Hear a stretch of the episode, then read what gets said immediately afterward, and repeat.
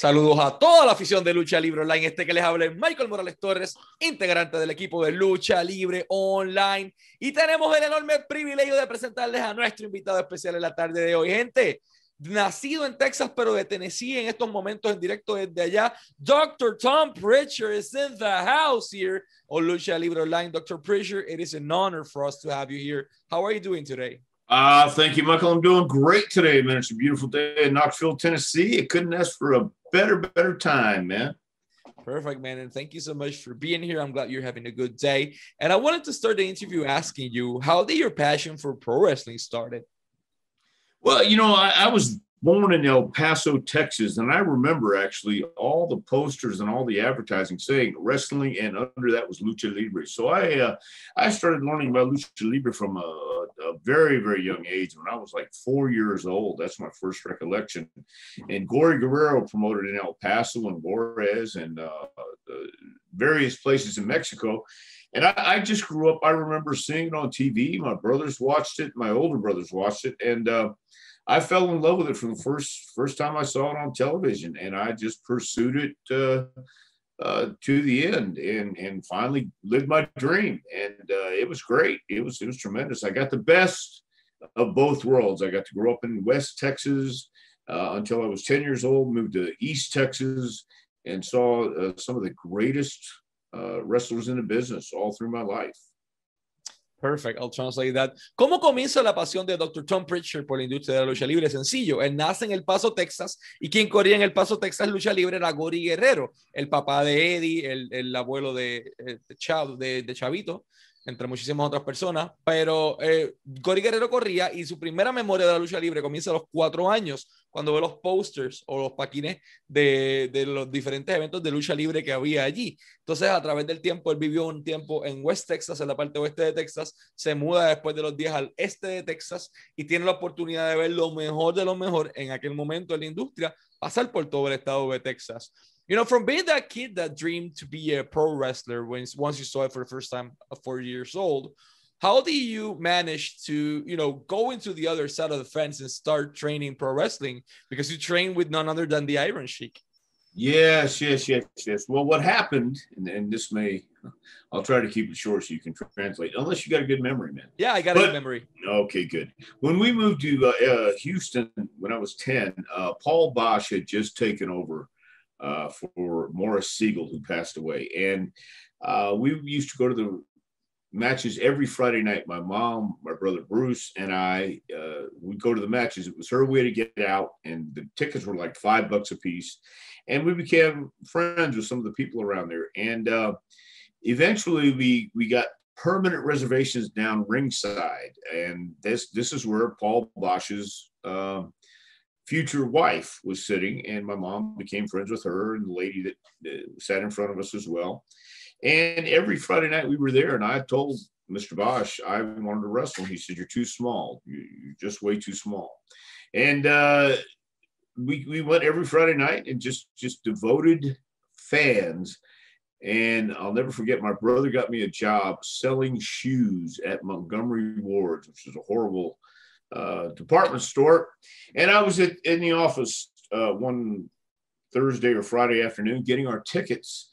And um, uh, I was telling the ladies in the office about how horrible this job was, and Paul actually walked out of his office and heard me talking about these stories. And he says, "Oh, those those are going to give you stories for life. That job will give you stories for life." And then he looked at me and said, "How would you like to work here?" And just like that, it was it was incredible because that couldn't have happened any other way except how would you like to work here? He paid me seventy five dollars a week, and it uh, I had my my learner's permit to drive. I was 15 years old. Uh, I would have paid him to work there. But it was a it was a wrestling office. It had pictures all over. It was like a museum. I was selling tickets. I would get to see the guys come in on Fridays for meetings. Gary Hart was a booker. He would come in every Friday, and uh, so Paul knew I wanted to wrestle. And and a good wrestler always brings his gear. I'd read that forever and I always brought workout gear with me, and just in the trunk, just just in case something happened. And wouldn't you know it, one Friday night there was a football player who wanted to get into wrestling, and Gary Hart Bronko Lubich and the Iron Sheik drove in from Dallas, and uh, it was going to be the Sheik teaching this football player how to wrestle. Paul came out to me and says, You can take him down to the Coliseum. And if you want to get in there, you can too.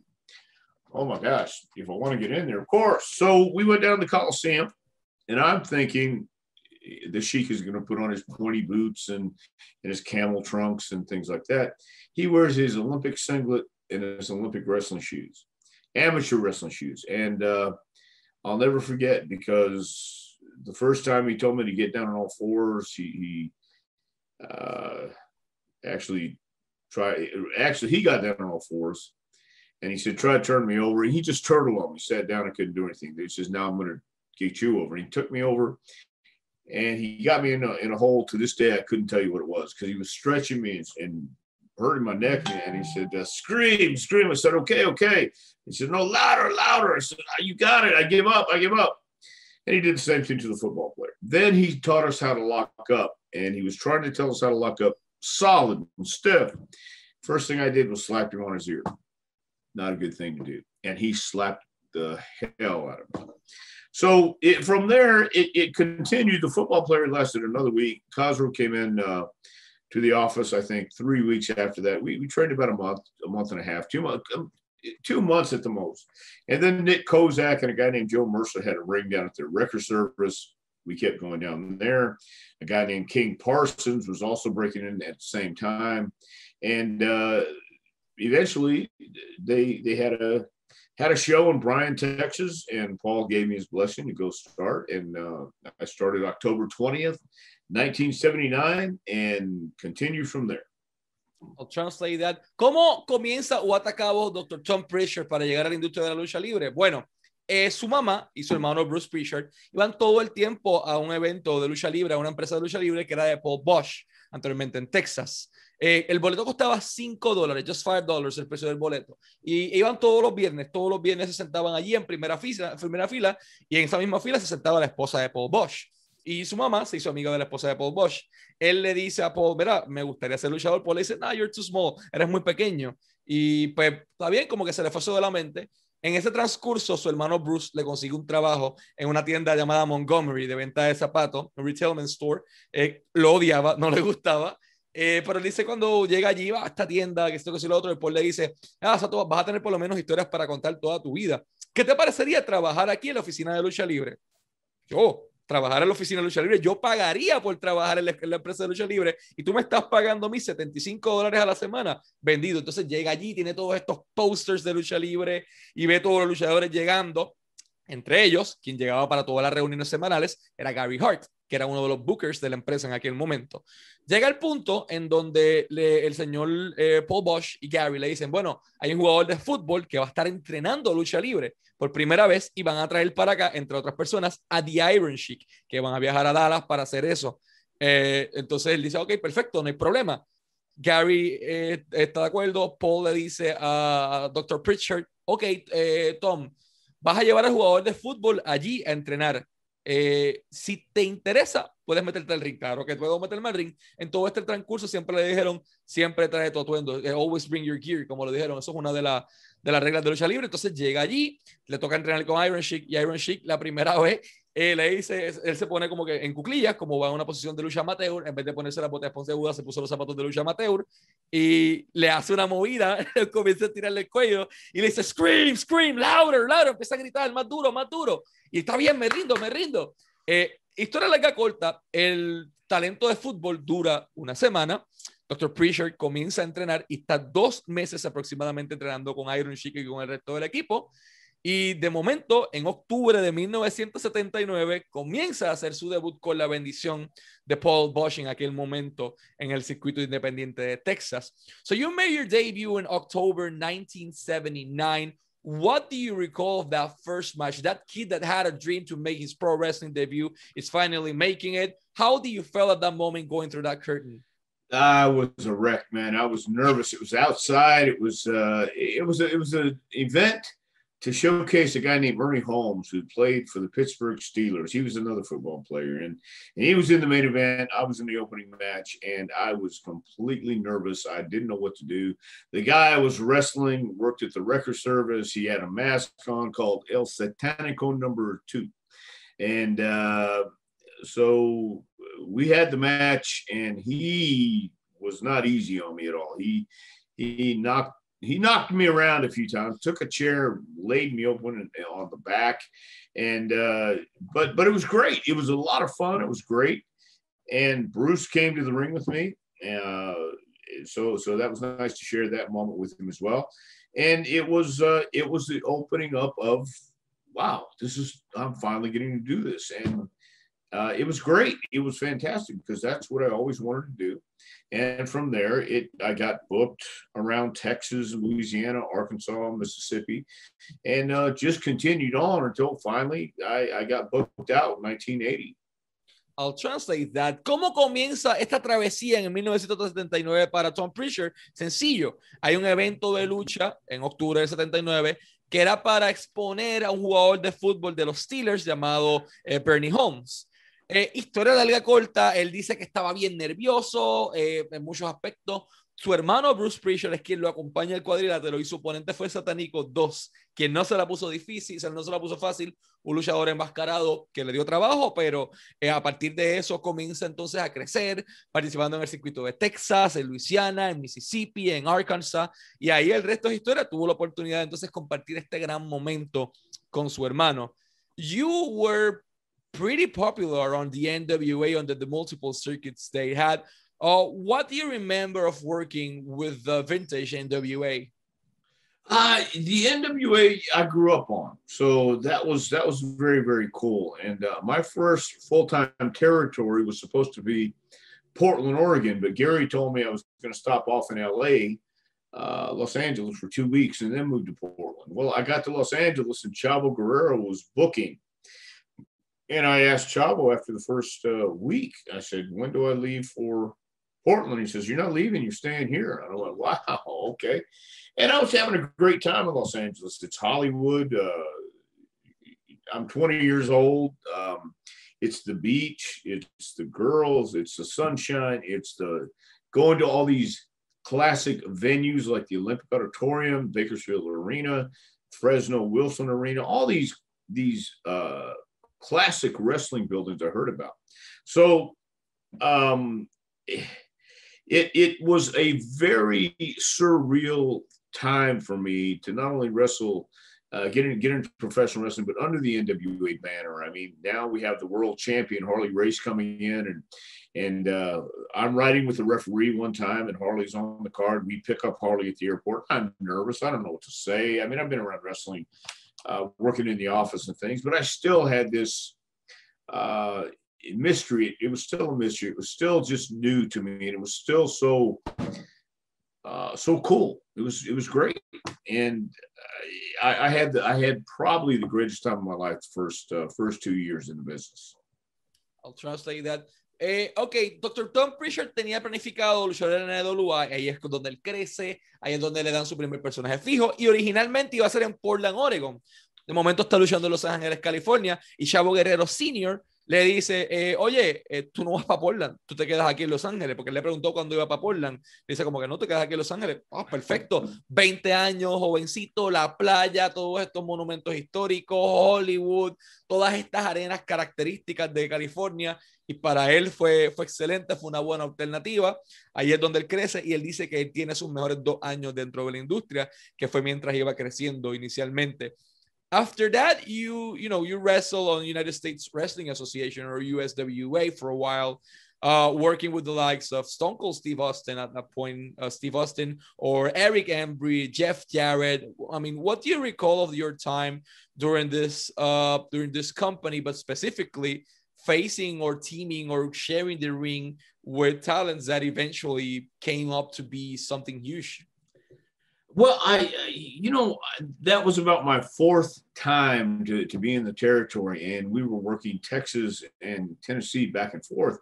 Um, and there was a lot of great untapped natural talent. Jeff Jarrett was uh, back then one of the very best. And uh, a lot of times guys would get in the ring and didn't want to help Jeff because his dad ran the territory and it wasn't a very well paying territory at the time. But uh, I, I, was looking at it as an opportunity, and I was looking at uh, every time I got in the ring with Jeff to to demonstrate that we worked together well. We had a chemistry, and it it really clicked. Uh, but again, it took me about four times to, to figure that out. You know, e- each time I would leave bitter and, mad or whatever it was may be. But at this time, you had guys like Jeff, you had Steve Austin, um, Eric Embry uh, became a friend when I was there, and he was he was booking. So he'd rather have me inside the tent rather than outside the tent. And we were we were the top heels there. It was Texas versus Tennessee, and it was interesting and fulfilling to watch Stone Cold. Actually, he was stunning Steve Austin at this time. To watch him grow, to watch him develop, and uh, ask questions. We both lived in the same place and uh, traveled a lot together. And he, the great thing about that is he's remained the same person he was then that he is now inside. I mean, obviously a lot of things changed for his career, and uh, he, he made, gosh, he made the most of it, and I'm, I'm very happy for him. I was happy for him then. I'm happy for him now. Perfect. I'll translate that. Eh, Dr. Tom Prichard comienza en USWA y da muchos viajes allá. En aquel momento dado, el territorio era de Jerry Jarrett, el papá de Jeff, y no pagaban muy bien. Eh, por eso había mucha gente molesta y no querían hacerle el trabajo a su hijo, Jeff Jarrett, un joven Jeff Jarrett de los 80. Eh, Don Preacher comienza a trabajar con él y se encarga de entonces elevarlo al próximo nivel, pero lo tomó cuatro. La cuarta ocasión es que entonces él entiende que es lo que están haciendo, porque siempre que perdía o hacían algo se iba molesto o descontento, no le gustaba la experiencia, hasta que eventualmente entiende eh, pues, que, de qué se trataba todo esto y que estaba elevando a esa joven estrella. Eh, en aquel momento estaba Eric Embry, que era el Booker, era un muy buen amigo de Dr. Tom Pritchard, y tenías también a Stunning Steve Austin, que eventualmente se convertiría en Stone Cold Steve Austin, con quien Pritchard trabajó muchos años, y él dice que podías apreciar esa evolución de Steve, porque él preguntaba, vivían juntos, preguntaba todo, no tenía dudas de no tenía miedo a preguntar, a, querer mejorar, viajaban juntos, hacían todo juntos y ver esa evolución de Stone Cold, como él dice, eh, que todavía es la misma persona por dentro, claro, la fama y todo, pero sigue siendo el mismo ser humano que fue en aquel momento. You work also in a pretty particular territory that was hot as hell at the moment, and I'm talking about Smoky Mountain Wrestling. How was that experience working there for you, specifically working with Jim Cornette? Well, I have to tell you, I've known Jim uh, since the early 80s, and it was a great opportunity. He called me when I was in Memphis, actually, and told me he was opening up this new territory. Would I be interested in coming in and being a team with Stan Lane, calling ourselves the Heavenly Bodies?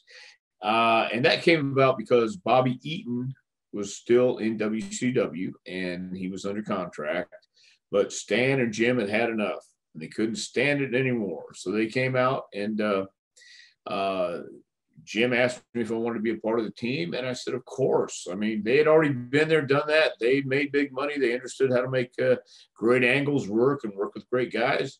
So we were originally going to work with the Fantastics, and then the Rock and Roll Express became available, and um, we worked with some great teams, the gangsters in, in Smoky Mountain. Smoky Mountain Wrestling was, was a great time. It was a a cool time to be there because Cornette was the top manager. I knew we had a spot. It wasn't just uh, going in for a job. We had a position, and uh, I know we'd be featured in in that in that territory. And that was what I was looking for. So it came along at the right time, and uh, I knew this was the time to jump on board. I'll translate that. Eh, Dr. Pritchard trabaja en Smoky Mountain Wrestling, en aquel momento un territorio nuevo que Jim Cornette crea en Memphis, en Tennessee, y llama a Dr. Pritchard, le dice, oye, voy a crear este proyecto, ¿quieres venir para acá? Él dice que sí. Ahí nace el famoso grupo, eh, el famoso equipo, los Heavenly eh, Bodies, en donde estaba eh, Jim o Jimmy del Rey. Eh, pero lo interesante de esto es que ahí él dice que él comienza a crecer, ahí entonces comienza a crecer también eh, como talentos, tiene la oportunidad de, en equipo de enfrentarse a personas como Rock and Roll Express, por darte un ejemplo, tenían una posición ya más sólida, eh, Jim Cornette iba a ser su manejador y todo fue eh, viento en popa, vamos a decirlo de esta manera. How do you got approached initially by by the WWF, and what do you recall of your first run with the company? Well, I tell you, uh, my brother had been there for years, and uh, one one day uh, it was it was I don't remember probably right before the summer of '93. Uh, my dad came to visit me in Smoky Mountain, and we cut a promo as a rib uh, my dad, myself. Uh, by this time, Stan was gone and Jimmy Del Rey was in, and um, or Stan, no, yeah, Jimmy was in, and uh, we sent it to Bruce, and Bruce watched it in front of Pat Patterson. Uh, I'm not sure who else was in the room. Might have been Vince as well, and they had Mr. Fuji as the as a spokesman for Yokozuna at the time they saw Cornette. They'd wanted Cornette earlier on, years before, but it, but it was the time wasn't right. So this was the time to make an offer for us to come in, Heavenly Bodies and Jim Cornette, to uh, have a tag match against the Steiner brothers in Detroit, 19 uh, SummerSlam '93, and uh, that's that's how it worked. We had done a match prior to this in uh, WCW against the Rock and Roll Express in Asheville, North Carolina so we were on a WCW pay per view and WWF at the time pay per view in the same year, uh, same so close to the summer months, and uh, that's how it happened. They they wanted Cornette, but he knew he wouldn't come without the Heavenly Bodies. So once they got him there, they they immediately first day took him in for a meeting and said, "Hey, we want you to be the American spokesman for Yokozuna." Which of course he couldn't turn down. They also wanted him to work in the office and help with creative and uh, that was something I don't think he was too uh, excited about because he loved working and living down south. And up north is a completely different vibe, completely different attitude. But but eventually he agreed, and eventually he became uh, part of the creative team. And we had a run.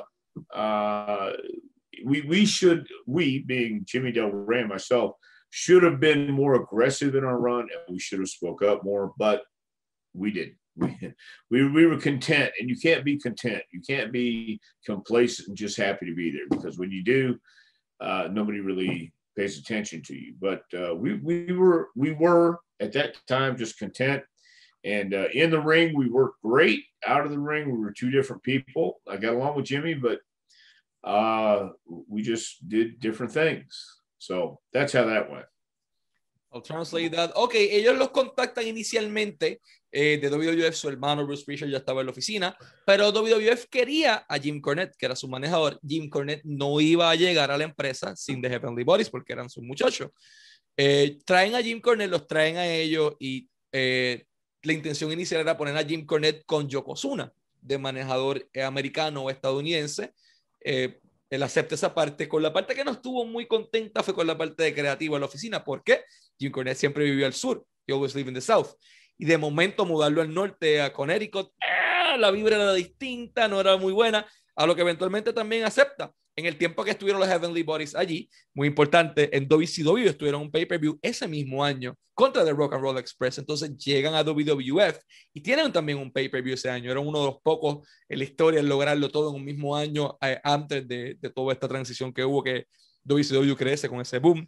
Pero ellos dicen que eh, tanto él como Jimmy del Rey estaban contentos con su posición en la empresa y no puedes estar contento. Tienes que mostrarte eh, eh, persona que está constantemente cazando una oportunidad, constantemente intentando hacer algo nuevo, pero cuando te ven así, pues no, no te prestas mucha atención y eso pues tal vez debemos haber sido más agresivos en, en este tiempo. As mentioned, you worked a few matches in WWE, specifically two pay-per-views that I want to talk about. One of them was SummerSlam 1993, uh, where you and, and Jimmy faced uh, the Steiner brothers. And after that, you faced the Bushwhackers on a dark match in WrestleMania 10. Uh, what do you recall of the ambience and performing in front of this huge crowds at that point? Well, I had been to some WWE events before, just just visiting backstage, and I saw the massive uh, machine that, that that was at work. And if you've ever been backstage at, at a show uh, WWE puts on, it is incredible. It's it's if you if you've never seen it, it, it can be a little overwhelming, and it was overwhelming at, at, in the beginning. And here we are now working as talent uh, in Detroit. We, we didn't know the Steiners. Uh, we didn't know Rick and Scott very well, but Jimmy did. Jimmy Cornette did, and they always got along with Jim. And um, so they they tried to rib us in the beginning when we were doing the angles and setting things up for Detroit, and trying to act like they're mad and they're going to you know kill us and things like that. But we but you could tell when we're in the ring if somebody wants to hurt you or not, and they didn't. They were all business, and uh, it was a, it was a very uh, it was it was a down time for WWE, but it was also for us uh, new, exciting, and uh, man, we thought, here we go, we're, we're, we have an opportunity, and we did. Uh, so the Steiners went well. Obviously, we did the job, and uh, the Bushwhackers WrestleMania 10. God, would we have loved to have been on the show? Of course, but we were we were happy to be in Madison Square Garden first time ever, Madison Square Garden, and uh, WrestleMania 10, backstage, seeing uh, all the celebrities and seeing people walk by, and all the all the things that went into making a major show a major show. So that was, um, while it was certainly different, especially from being a talent, uh, I've seen it, uh, but now I'm a part of it, and just just realizing everything, every detail that went into to WWE's production was was incredible, and it it it takes so much uh, to to produce something like that. Their television uh, people, their television production, I think is second to none, and it was just it was so cool. It was so uh, embracing uh, when we saw that. Translate that. Entre las múltiples luchas de pay-per-view que ellos tuvieron, él mencionaba que años antes ya había estado backstage en WWE y solamente estar backstage es una experiencia completamente distinta al resto de, de, de, las cosas que ha hecho. Pero en el 93 ellos se enfrentaron a los Steiners, a quienes no conocían, al menos Jimmy Del Rey y él, pero Jim Cornette sí los conocía. Entonces eh, tiene esa lucha en, en Michigan. Eventualmente se enfrenta a los Bushwhackers en WrestleMania 10. Fue un dark match. Claro, sí le hubiese gustado estar en, el show como tal, pero era Madison Square Garden por primera vez, casa llena, todas estas celebridades backstage. Y pues obviamente la, la experiencia en general fue, fue muy positiva. During your stay or your time with the WWE, you also competed as a singles competitor, not only with the Heavenly Bodies, and you faced the likes of, I don't know, Shawn Michaels, Bret the Hitman Hart, among many others after a while, you parted separate pathways from the WWF and you arrived and did a brief, brief run on the old the ECW, the, the original version. How was that experience for you? You know, after going from from WWF and organized, totally political locker room, you enter into a world of freedom and extreme. How was that for you? Well, uh, especially at that time, it was it really was walking into the locker room, looking around, saying, "Wow, this this isn't so bad," uh, because you had look, it, it was it was the 90s and of course the 80s was a crazy time and ecw in the 80s or pardon me in the 90s was um they when they said extreme they meant extreme. And this was after working as the Bodydonnas as well and coming in and Chris Candido had gone back to ECW and I was training people in WWE at that time. So it was uh, I, I enjoyed the the ambiance of ECW because you, you had guys like Van Dam, the Sandman, Tommy Dreamer, uh, Chris Candido, and and just at that time, I think Tommy Rich and, and maybe Tracy Smothers were there too. But it was a lot of fun, and it was that dangerous outlaw feel to it, gunslinger type thing where the crowd lets you know if they appreciated you or not, and they let you know if you belong there or not. And uh, that was the cool thing about it because that was a very intimate setting, and it was hot in the summertime, cold in the wintertime, and people were there because they were faithful and loyal to the ECW and Paul Heyman and all the guys that were putting their their heart and soul on the line every night. So uh, when I walked in the first time, I just looked around and said, "Wow, this is this is interesting," and it was very cool. It really was. It was a cool vibe. I'll translate it. Eh, ok, Jimmy Del Rey y eh, Tom Pritchard salen de la WWF en el tiempo que Dr. Tom Pritchard estuvo ahí, luchó con Shawn Michaels, Bret Hart, etc.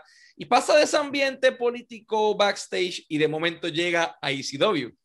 Chris Candido, tienes ahí toda esta gente y toda esta vibra de Sandman, tenías a Sabu, tenías a toda la vieja ECW y Paul Heyman comandando el barco y él llega allí, mira para aquí, mira para acá this is not, this is not so bad after all, no, no está tan mal, es algo distinto. Eh, vamos a ver. Entonces, eh, queda en la costa este, en Filadelfia, y tenías un detalle, y es que el público te dejaba saber si pertenecías ahí o no.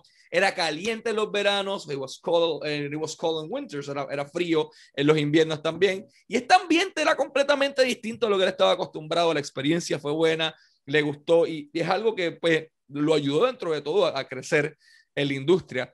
Y en aquel momento él ya estaba entrenando talento en WWF, que ya mismo vamos a llegar a ese punto.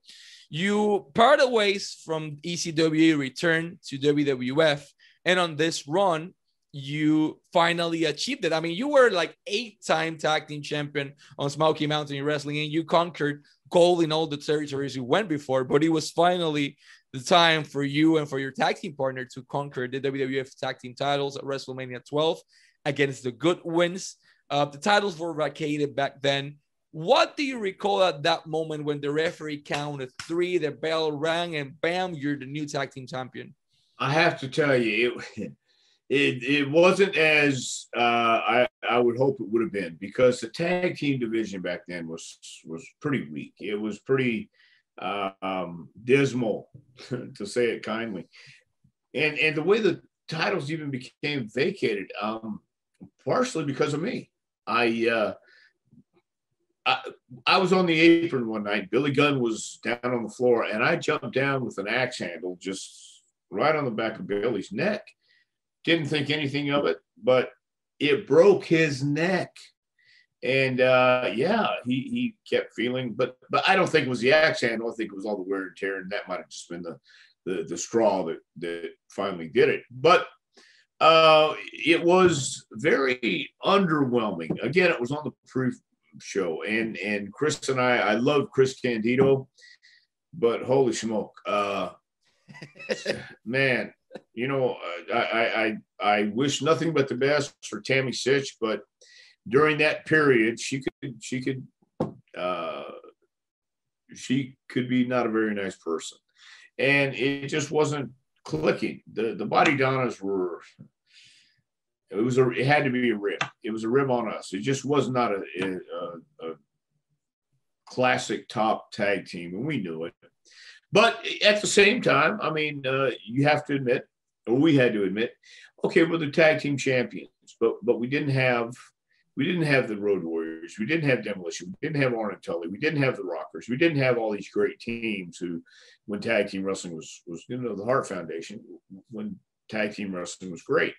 It just was at that time, that slump, where we had to, uh, uh, or we got to carry the belts and, and got to be the champions for a couple months. So while it wasn't uh, exactly as I wish it would have been at the time, it, it's still not a bad thing to have uh, uh, have your name associated with the tag team title. So it, it was cool, but it was at the same time very very lackluster and underwhelming. Yeah, a sweet sour experience, all translated. Ok, Dr. Tom Prichard gana, o se va de ECW, vuelve a WWF, gana los campeonatos en pareja eh, ante los Godwinns, específicamente eh, porque ellos ganan el WrestleMania 12, pero eh, los títulos estaban vacantes. ¿Cómo los títulos quedan vacantes? Los luchadores ya estaban bastante maltrechos, la división no era la mejor en aquel momento. Y Dr. Tom Pritchard se trepa en el apron y le pega un double Alexander a Billy Gunn en el cuello. Y eso acabó de fastidiarlo, queda fuera por la lesión, no esperaba que se iba a ocurrir de esa manera. Historia larga corta, él dice, bueno, ah, ama a Chris Candido, pero Tammy Snitch, que era eh, Sony en aquel momento, era bastante difícil de trabajar. Eh, los títulos tal vez como una especie de, de rip o de broma, como ellos dicen. Ok, tengo los títulos en pareja por varios meses, la división en pareja ya no tiene a los Road Warriors, ya no tiene a Demolition, ya no tiene a The Heart Foundation, ya no tiene todos estos nombres. Ahora los Heavenly Bodies son los campeones, lo tienen por varios meses. Como él dice, fue una experiencia, él sabía lo que era, sabía que la división estaba en descenso, pero no está mal ser campeón, así que es una oportunidad que aprovechó al máximo y lo tiene en su resumen, que es lo importante. After that, you competed as Dr. X. It was a pretty particular gimmick. Like, who came up with the idea of it? Oh well, uh, once again, that was uh, that was during my period of training guys, and part of the part of training the guys was going on the road, and I couldn't go on the road as uh, Dr. Tom. They wanted just they they didn't want that, and I didn't want that. But uh, now you, I could put on a mask and just be Dr. X, and and that was pretty much the simple part of it. And I would go on the road, work with uh, the first uh, three guys I had were a bodybuilder named Malcolm Albrecht, uh, Mark Henry. Uh, there's one other guy, Dwayne Johnson yeah, him.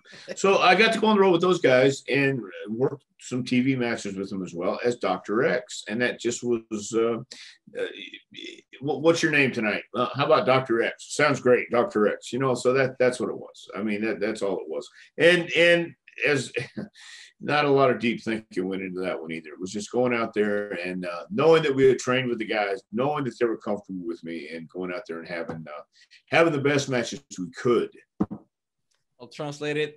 En aquel momento ya le estaba entrenando luchadores para WWF y, ok, los muchachos suyos, dos en particular, un joven WWE Hall of Famer llamado Mark Henry y un muchacho por ahí que, que hace películas en Hollywood y es buena gente, Dwayne The Rock Johnson, fueron las primeras personas que él entrenó en WWE. O sea, sí, este hombre construyó a The Rock, este hombre construyó a Mark Henry y, ok, vamos a la carretera, no puedo luchar como Dr. Tom Pritchard, ¿Qué voy a hacer? Ok, pongo una máscara. ¿Y qué vas a hacer? Ah, ponme Doctor X, ponme Doctor X. Y entonces como Doctor X, él comienza a luchar eh, ayudando a impulsar a estas jóvenes estrellas porque se sentían cómodos, porque estaban trabajando con él en aquel momento. Since we're already on the topic, you started training multiple, multiple wrestlers, generation after generation for WWF. But one of your first guys were uh, Dwayne The Rock Johnson, Mark Henry, and Kurt Angle. Like what a classic three to begin your journey. How was working with them in the initial uh, run they have, but specifically, how do you feel knowing that these three talents that you basically help create, they are now WWE Hall of Famers, they are now the cream of the crop? Uh, you know, it's it's always fulfilling when someone succeeds. Uh, if you even if you've had uh, a day of training them or, or 15 minutes of being around them. If you said something or did something that they they take and and whether they use it at that time or not, they they carry it with them. And it was always fulfilling and always uh, one, one of those things to to strive for when they would go out and have to work with other guys and learn uh, because that's the way you learn this craft is go out and work with people better than you. But they were just working with me, and then they'd go out on the road. And now here's where the rubber meets the road. They have to really be uh, tried and true, tested uh, in live events on television, and all three of those guys um, really, really went out and, and made a success of it. So, yeah, three Hall of Famers and Kurt, Rock, and Mark Henry uh, it, it, was I was very proud of all three of those guys. Still am to this day. They they've accomplished so much and uh, done a great job being ambassadors for the business and really uh, uh, standing up for it and being the face of professional wrestling and not disgracing it or doing stupid things, which is always nice to see too. Ok. Eh, él entrena tres jóvenes talentos, The Rock, Kurt Angle y Mark Henry. ¿Qué se siente para él saber que son exitosos? Bueno, se siente bien saber que, que pudiste haber aportado en todo este trayecto, pero más que eso, se siente bien saber que no estén haciendo cosas estúpidas, que estén en buenos pasos y que sean embajadores para la industria de la lucha libre, como son estos tres caballeros hoy día. You also train a young man, a third generation wrestler called Randall Keith Orton, today Randy Orton. Uh, you work with him on an early stage. Do you thought that Randy had what it takes at that point once you saw it for the first time? Well, I tell you, when I locked up with Randy, I knew he had something, no doubt. But the key to this business is attitude. Attitude is everything. And I think the key to life is attitude. But uh, Randy was talented, and you knew he was talented by the first time. Uh, you, you could tell when you lock up with someone and you pull them into a hold or you grab a hold, how they react. Randy was a natural. And the only thing that could have held him back, and, and at times it did, was his attitude. And uh, but I've always had a, got along with Randy. I always got along great with Randy. Never had any problems. He was uh, uh, he was young. He was young, and you know, with with your dad being Bob Orton Jr. on the road all the time, I'm sure he didn't get all the discipline he should have as a kid. So that I think played a lot into it, and I understood that. So um, when I, whenever I was around Randy, it was always a pleasure. And he was, uh, from day one, you could tell he had something about him. Eh, Randy Orton entrena con Dr. Tom Prichard y le pregunto si sabía que Randy tenía algo desde el principio. Él dice, desde la primera vez que hacen el lock-up, ahí él dice, este muchacho tiene algo tiene algo, no es porque sea el hijo de Bob, pero tiene algo. Su problema tal vez era la actitud, era un problema de actitud, lo que lo retuvo un montón de tiempo, era una cuestión de actitud, tal vez algo de disciplina. Recuerden, era el hijo de Bob Orton, eh, pero sí, desde el primer momento en que lo vio, sabía que tenía algo. On the 80s, you did the work, uh, and you were one of the first persons to say, I will help elevate Jeff Jarrett. And then on the 90s, you had a similar job with another son of a promoter. Shane McMahon, you were the one who built him to what he is today. How was that for you? How was that process? Yeah, well, I got to tell you, uh, I, I was training guys at that time, and Shane just happened to fall into starting to work with the guys, and I, I also trained with Vince, and and that's how it all kind of snowballed. But what a lot of people don't realize about Shane is he is really a self-starter. He's a guy who, um, if he doesn't agree with something in business or he doesn't uh, particularly care for it, he's not afraid to walk away from it. He's not afraid to make his own name. He's not afraid to to, to step out and, and try something new and, and be an entrepreneur. He was he's still one of those guys that I talk to to this day.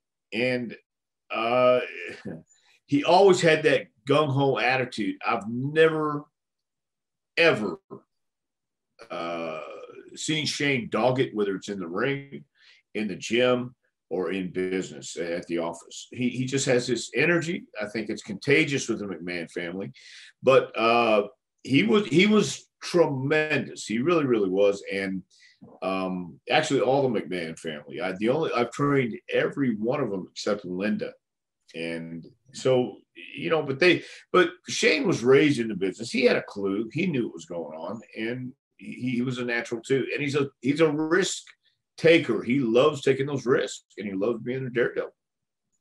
I'll translate it. Shane McMahon es uno de los nombres. El, okay, Dr. Tom Fisher entrenó a Vince, entrenó a Stephanie, entrenó a Shane McMahon.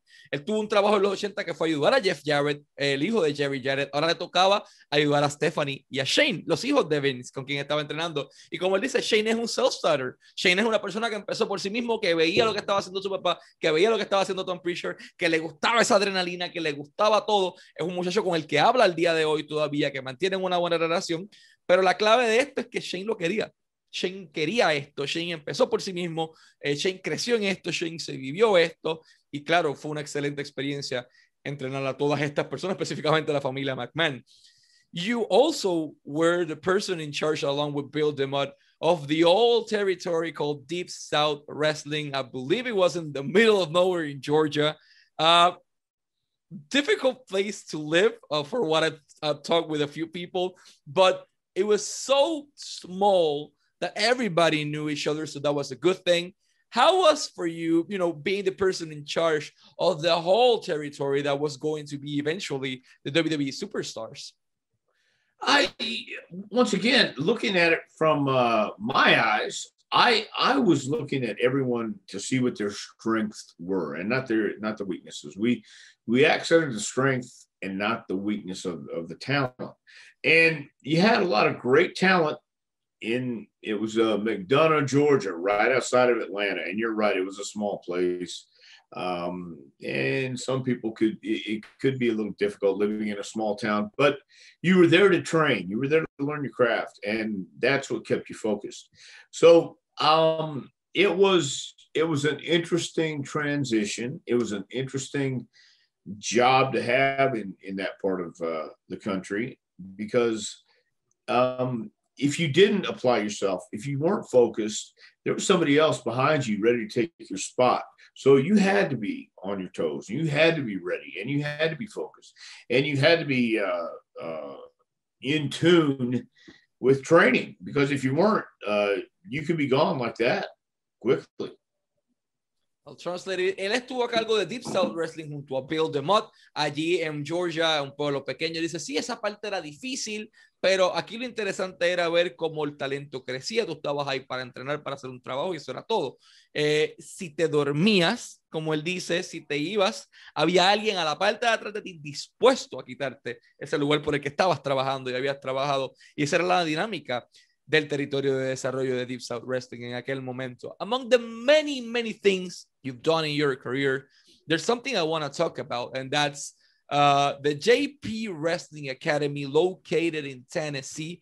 Dr. Tom Prichard and Glenn Jacobs in Knoxville, Tennessee decided to open a pro wrestling school and do what they did during their whole lives. I mean, you train Roman Reigns, Seth Rollins, Dean Ambrose, among Bray Wyatt, Randy Orton, The Rock, Kurt Angle, Mark Henry, Vince McMahon, Shane, Stephanie. Like, if you continue that, everyone that's been someone in WWF after the Attitude Era, it's going through your hands. So you decided to open your new project, your new school, to create your own superstars. How did this project came around and how did Glenn Jacobs got involved in it, the mayor of Knoxville, Tennessee?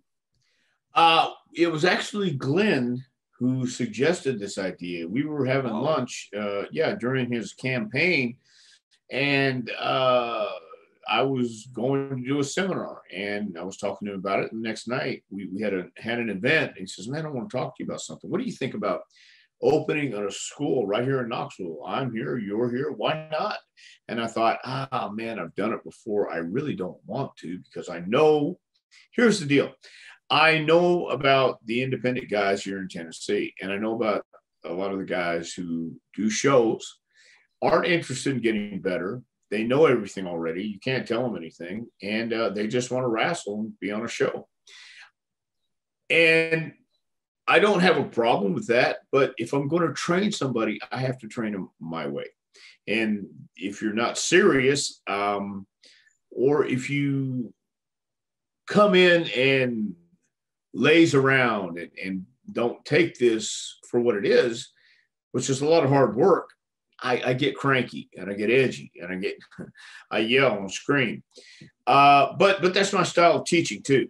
And and but I thought about it and once I did, I thought that that might work, especially uh, with Glenn Jacobs. You know, it's it's the JPWA, not the PJWA. It's the Jacobs J- Prichard Wrestling Academy. Yeah. So I, thought, why not give it a try? Because I tried it on my own, and it just didn't go. So this time we're in our third year now, uh, two and a half years this time. So we started in 2019, and uh, it, it it has been uh, the ride I thought it would be. But we've already got one signed to NXT. We've had people do extra work. We've got people going to AEW.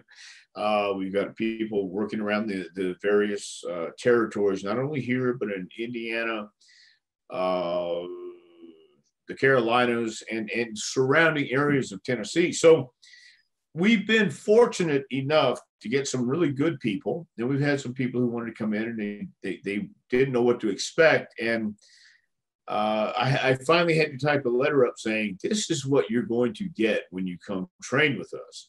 You're going to fall down. It's physical and it's not easy. We train from six to 10, uh, Monday, Tuesday, Thursday, Friday, and Wednesday we reserve for promos. So a lot of people, you know, you have to work, you have to maintain a job, you got to eat, you got to pay rent, you got to the car payment, you got all these things. I understand that, but there's 24 hours in a day. Uh, I know people who say whatever it takes, and those are the people who want to come and really fulfill their dream. We will do everything in our power, but you have to do your work too. You have to go to the gym, you have to study, you have to pay attention. You've got to apply what we tell you to do. Some people do and some people don't. So it came about out of a conversation Glenn and I had, and he thought it might be a great idea. I said, no. And then I thought about it. He says, yeah, maybe it would be a great idea. So we've got a really nice building in Knoxville, Knoxville Tennessee, and uh, uh, we've had some pretty good people come out so far. I'll translate that. Entre las múltiples cosas que ha hecho Dr. Tom Prichard, eh, Dr. Tom Prichard trabaja o vive en el mismo lugar con Glenn Jacobs, el alcalde de Knoxville en Tennessee, anteriormente Kane en WWE, y en una comida, sentado como parte de su campaña, él le dice, oye, ¿y si abrimos una escuela de lucha libre? Aquí en, en Knoxville, vamos a abrirla ah, no, ya yo he pasado por eso anteriormente, ya lo he abierto, yo conozco a los muchachos independientes aquí en Tennessee, ellos no quieren trabajar, ellos no quieren mejorar, ya ellos solo saben todo. Y dice que no, inicialmente, pero luego llega a la casa y lo piensa y dice, ¿sabes qué? Sí, vamos a abrirla. Let's do it. Vamos a abrir la escuela. Y se toman este proyecto, así nace el Jacobs Preacher Wrestling Academy, allí mismo en Knoxville, en donde la idea está, como él dice, cuando yo me molesto y comienzo a gritarles, obviamente por algo ese estilo de enseñar un poquito rudo, pero tú aprendes de algo, estás de las manos de, de, una persona que entrenó los mejores en la industria, que ha trabajado en la industria, que conoce con Glenn Jacobs de igual forma, que fue WWE Hall of Famer. Y aquí lo interesante de esto es que está, entrenan de lunes a jueves, Monday to Thursday, de 6 a 10, 6 de la tarde o 6, de 6 to 10. Y ahí entonces los miércoles o Wednesdays lo sacan para promo class, para clases de promo, eh, y le brindan al talento una oportunidad completa de ir creciendo en la industria. Eh, pero no solamente eso, tú tienes que ir a un gimnasio, you need to go to the gym, tú necesitas ponerte a darle las pesas, necesitas ponerte a correr, need to be in ring shape también por lo tuyo. Entonces hay gente que sigue las instrucciones, hay gente que no, pero las personas que llegan ahí, que no seleccionan a todo el mundo, pueden entonces ser parte de, de ese batch de superestrella. And that's actually my next question. July fifth, you and Glenn Jacobs will have uh, or will grant the wrestling industry an opportunity. And I'm talking about uh, you're selecting the next new batch of superstars because everything you touch becomes gold, and that's that's not hyping. It's, it is what it is. Like you can see his resume. This is the guy. July 5th, Knoxville, Tennessee it'll be the moment when you select this new pro wrestling class. What can you talk us about this and where can people can enroll to be a part of it, to be successful in the wrestling industry?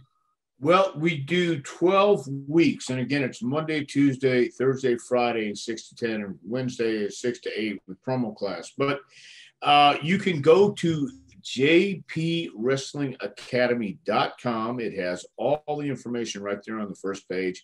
There's an application you can apply for. We actually have a kid from Puerto Rico training with us right now, Javier Rosario. He's uh, 18 years old. He came over uh, specifically to train with us, and we've had we've had people from India. We have people from Germany. Uh, we've had people from different parts of the world come over just to train with us, and some have got the opportunity, and uh, gone out and made the most of it. So we for 12 weeks our next session is is july 5th through september 24th that's our summer class and uh, after that we have october 4th through december 10th and then we're done for the year. So we, we're doing four sessions this year and uh, of course everybody felt the pain last year of, of staying inside not being able to do anything but uh, jpwa is, is back up and running, and we've had we've had a great class. We're going on week nine this week, and uh, we're keeping it rolling. So. Uh, jpwrestlingacademy.com has all the information with the applications. Uh, you can also get my book on the front page. You can you can check out anything, any answers you have or any questions you have. The answers should be on there. I'll translate it JP Wrestling Academy tiene su nuevo batch de estudiantes, comienza sus nuevas clases el 5 de julio hasta septiembre 24, luego en octubre tienen otra sección hasta diciembre 10, pero aquí jpwrestlingacademy.com, jpwrestlingacademy.com para toda la información, eh, para que sean parte de estudiantes de Puerto Rico, Javier Rosario, 18 años, está entrenando con ellos, de India, de Alemania, de todas partes del mundo llegan allí a, entonces a darse la oportunidad de ser entrenado por el mejor entrenador de todos los tiempos, o sea, el tipo que entrenó de Rock, el tipo que entrenó a Vince McMahon, a Shane, a Roman Reigns, todo el mundo en la industria que ha pasado por las manos de este caballero oro. Randy Orton, entre muchísimas otras personas, Kurt Angle, han pasado por sus manos. Si siguen las instrucciones, si van a esta academia, créanme, van a triunfar en la industria. Simplemente tienen que visitar para más información en la primera página, jpwrestlingacademy.com para más información. And you spoke of your book. That's actually my next topic a pro wrestling curriculum advice, suggestions, and stories to help the aspiring Pro get to the next level. The book is available on Amazon.com. What a title! What a like how this did occur. Well, let, let me just say this: the title is is um, okay. the way this book came about is uh, WWE wanted a curriculum from day one through uh, the last day of a full year my philosophy is this uh, you can't teach A, B, C, D, E because not everybody learns at the same pace. Even though we have a class that starts from day one and we go through day 12. I haven't done the same thing with each class so far in the last uh, two and a half years. Everybody's different. Everybody picks up things uh, at a different pace. So I had this curriculum ready. Uh, mix and match, add things, take away things, whatever it may be.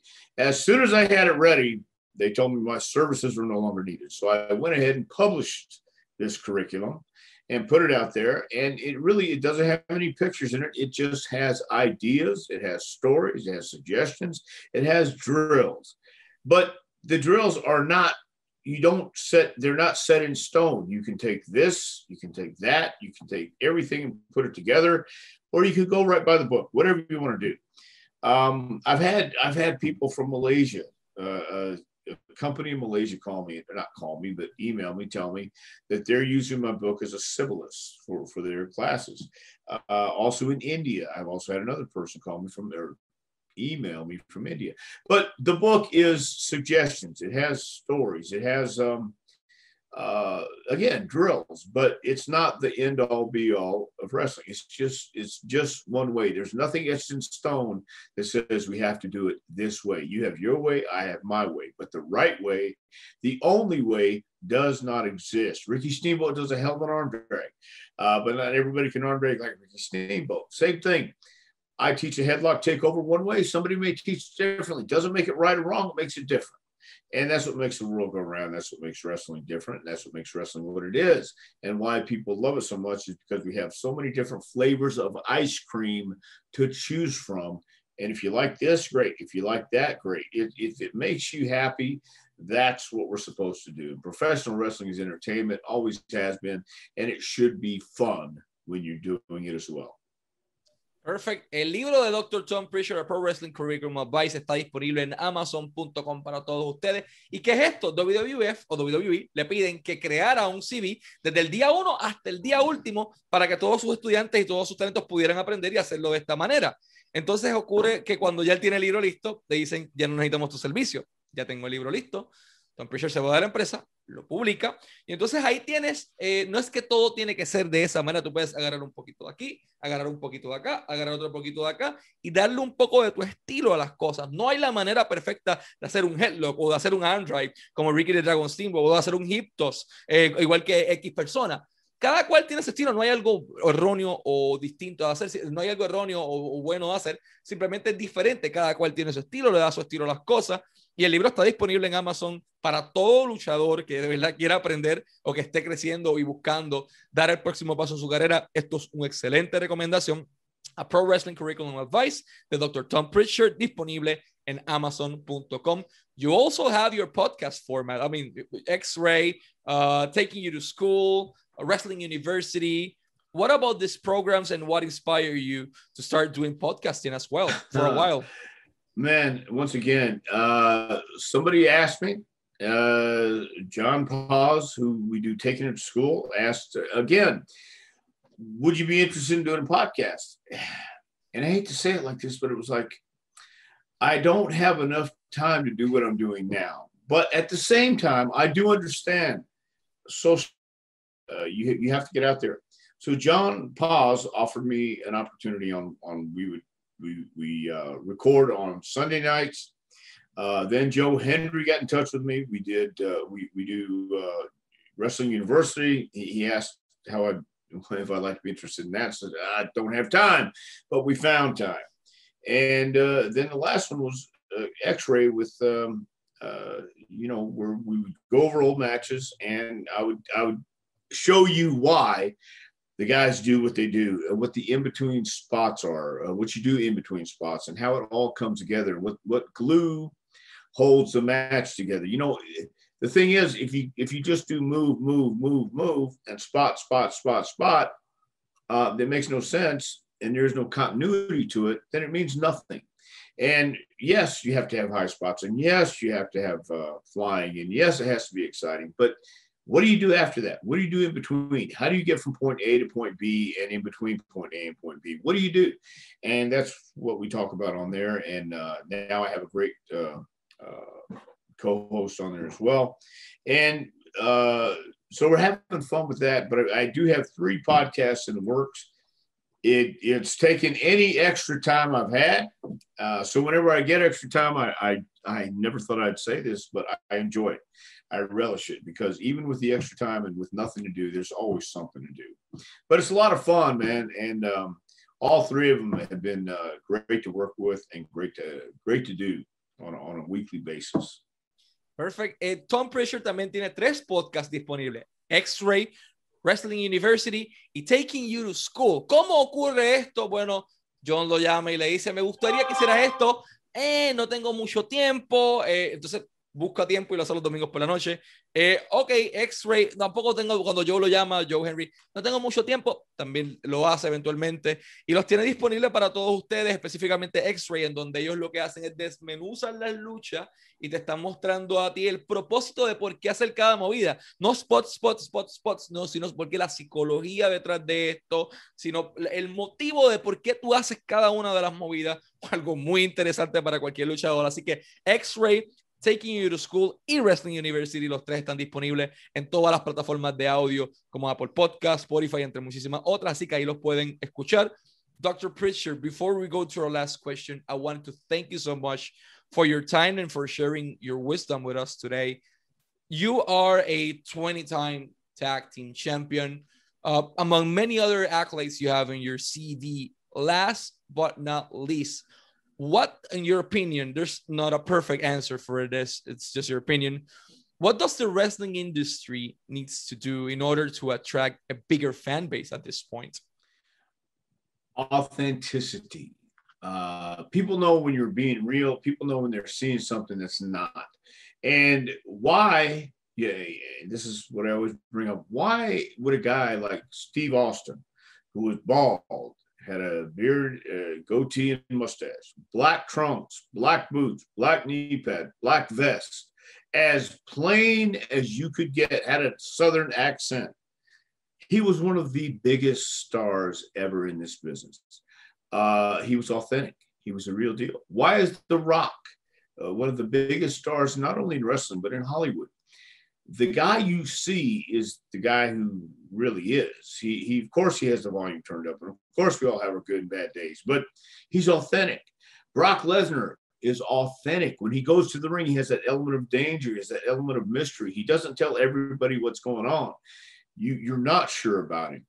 And I believe that's a huge, huge element that's missing today is authenticity.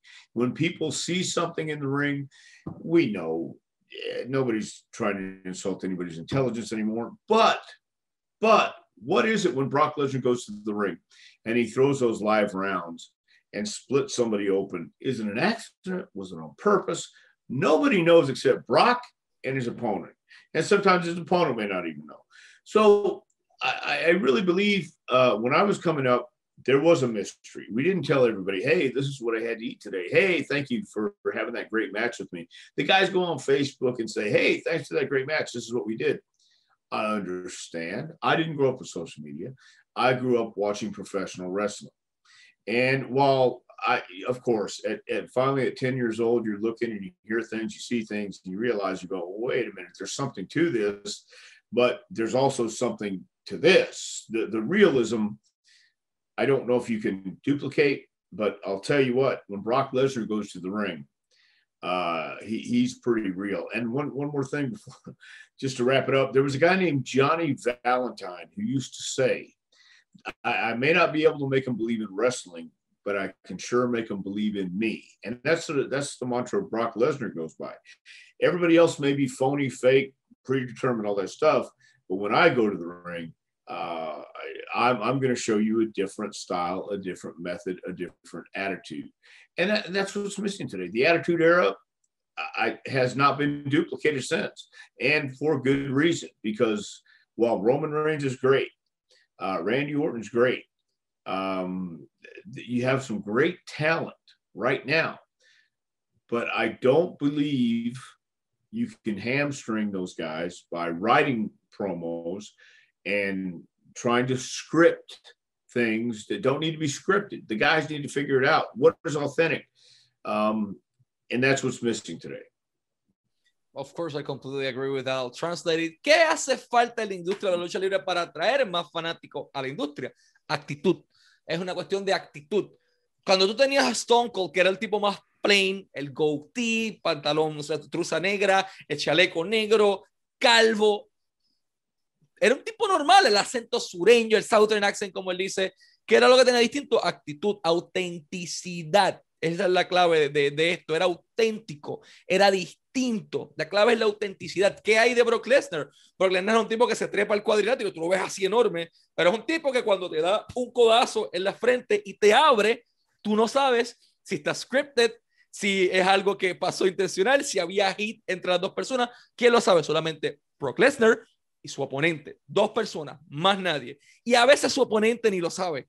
Brock Lesnar es un tipo que le dice, como dijo, le dijo Johnny Valentine, yo no los puedo hacer creer en la industria de la lucha libre, pero yo los puedo hacer creer en mí. Brock Lesnar vive por esa misma eh, mentalidad de autenticidad. ¿Y por qué motivo no se ha podido recrear el actitud era en aquel momento? Tienes superestrellas grandes, tienes a Roman Reigns, tú tienes a Randy Orton, hay muchas otras superestrellas muy buenas en este entonces, pero la realidad es que hace falta ese toque auténtico en la industria de la lucha libre que te separe del resto, crear, esa es la clave, crear, no es el número, es crear estrellas de calidad y auténticas y diferentes con las cuales te puedas identificar. Antes de irnos una vez más, jpwrestlingacademy.com, pueden seguir a Dr. Tom Preacher en Twitter como at Dr. Tom Pritchard, at Dr. Tom Pritchard en Twitter. De igual manera, a JP Wrestling Academy también los pueden seguir en, Twitter, están ahí disponibles. Eh, y su libro, al igual que les mencioné, está disponible en Amazon.com, a Pro Wrestling Curriculum Advice y X-Ray Taking You to School y Wrestling University. Los tres disponibles en toda plataforma de audio como Apple Podcast, Google Podcast, Spotify, Breaker, iHeartRadio, todos lados está disponible. Dr. Preacher, once again, an honor, sir, to have you here as our guest. Always wishing you success in your career and in your personal life. And thank you very much for your time. Well, Michael, thank you for having me. I really do appreciate it, man. And best of luck to you too. Thank you very much, sir. Y este fueron Dr. Tom Prichard y Michael Morales Torres para Lucha Libre Online, la marca número uno de Pro Wrestling y Combat Sports en español.